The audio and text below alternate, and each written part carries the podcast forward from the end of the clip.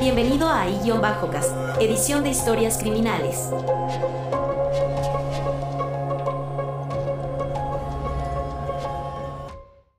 Jesse Pameroch, condenado a cadena perpetua a los 16 años.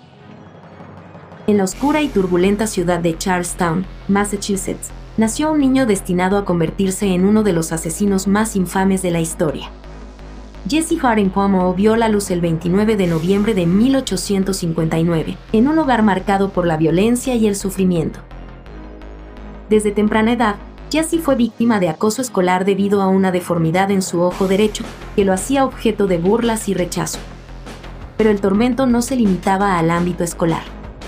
En su propio hogar, su padre, Thomas, era un hombre violento y sádico que no dudaba en aplicar castigos extremadamente crueles a sus hijos.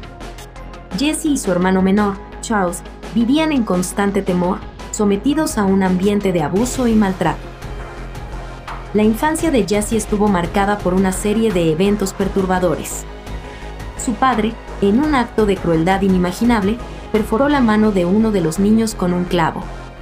Además, les negaba la comida durante varios días, lo sumergía en baños de agua fría y obligaba a su hijo Charles a ponerse un carbón encendido en la lengua.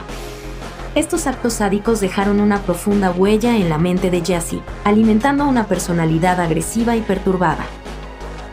El entorno hostil en el que creció probablemente contribuyó al desarrollo de su lado más oscuro. A una edad temprana, se le prohibió tener animales de compañía después de que matara a dos gatitos con sus propias manos. La crueldad y la violencia se convirtieron en una parte intrínseca de su ser. A los 12 años, Jesse ya era un joven imponente, con un cuerpo más grande que el de los chicos de su edad. Fue en ese momento cuando comenzó a ejercer su poder sobre los más débiles. Su juego favorito consistía en apretar los cuellos de los niños más pequeños hasta que perdieran el conocimiento por falta de oxígeno. Pero pronto, la violencia de sus actos se intensificó. Jesse comenzó a atraer a niños inocentes a lugares apartados, seduciéndolos con la promesa de dulces y juguetes. Una vez allí, se desataba su verdadero yo, torturando a sus víctimas de la manera más perversa. Obligaba a los niños a desnudarse y les introducía objetos como tubos y botellas en sus partes íntimas.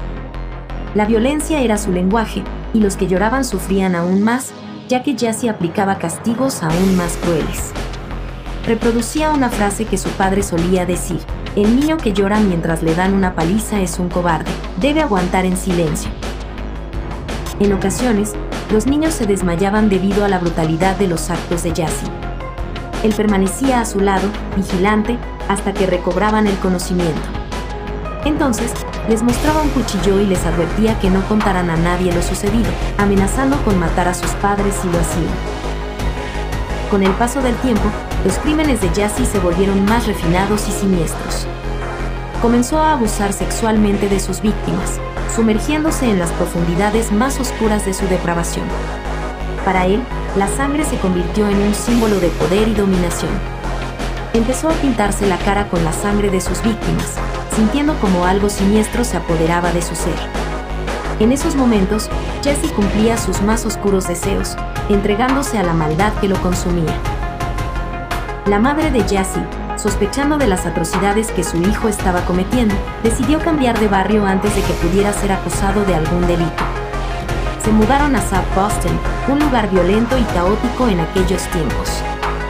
Sin embargo, Jesse encontró en su nuevo vecindario un lugar perfecto para llevar a cabo sus crímenes. Descubrió un depósito de trenes a pocos kilómetros de su casa, un sitio siniestro y apartado que se convertiría en su guarida.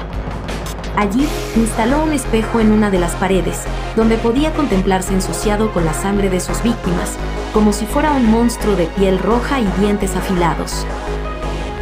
La forma en que Jassy atraía a sus víctimas no variaba.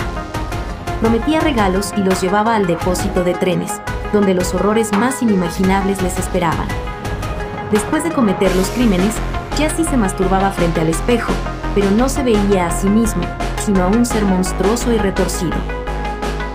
A medida que Jesse continuaba su reinado de terror, también cometía delitos menores contra sus compañeros de clase. La escuela, finalmente, decidió tomar medidas enérgicas contra sus ataques a menores de edad.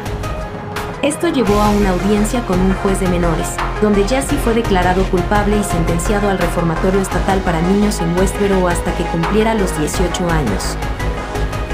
Sin embargo, la liberación de Jesse bajo libertad condicional en febrero de 1874 solo marcó el comienzo de una nueva ola de horror.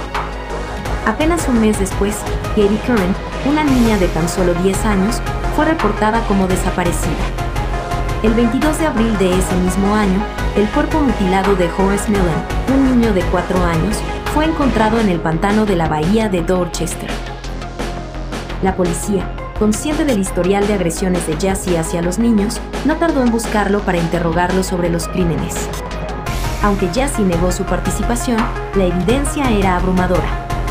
El cuerpo de Katie Kern fue descubierto en el sótano de la tienda de ropa de la madre de Jassy, oculto de manera descuidada.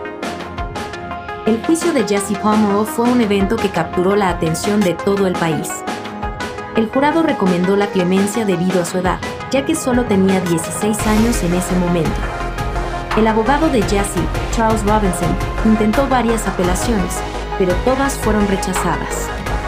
En febrero de 1875, Jesse fue condenado a morir en la horca. Sin embargo, en agosto de 1876, su sentencia fue cambiada a cadena perpetua. Jesse pasó el resto de su vida en prisión, aprendiendo varios idiomas, como el hebreo y el alemán. También comenzó a escribir poesía y a exigir el derecho a publicarla. Durante su estancia en prisión, Jesse intentó escapar varias veces, pero todas sus tentativas fracasaron. A pesar de su encierro, su nombre se convirtió en sinónimo de maldad y depravación. Su historia se convirtió en leyenda y su nombre se mencionaba en susurros en los rincones más oscuros de la ciudad.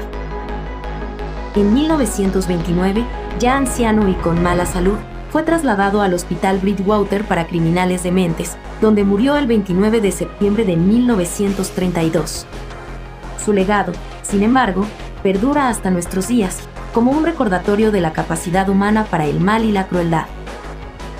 La historia de Jesse Pomeroy es un relato de horror y maldad, que nos recuerda que el mal puede tomar muchas formas y que a veces se esconde detrás de una apariencia inocente. Su vida es un ejemplo de cómo el abuso y la violencia pueden moldear a una persona y llevarla por un camino oscuro y siniestro. Aunque su historia es aterradora, también es un recordatorio de la importancia de la justicia y la ley. Gracias a la investigación policial y al juicio, Jesse Pomeroy fue llevado ante la justicia y condenado por sus crímenes. Su historia es un testimonio de la capacidad humana para enfrentar el mal y proteger a los más vulnerables. Y así concluimos otro enigma tejido por las sombras en el universo de IA Cast. ¿Te atreverás a desvelar los secretos que yacen ocultos? Mantente alerta, pues nunca sabes quién puede estar observándote. ¿No querrás formar parte de uno de nuestros episodios? ¿O sí?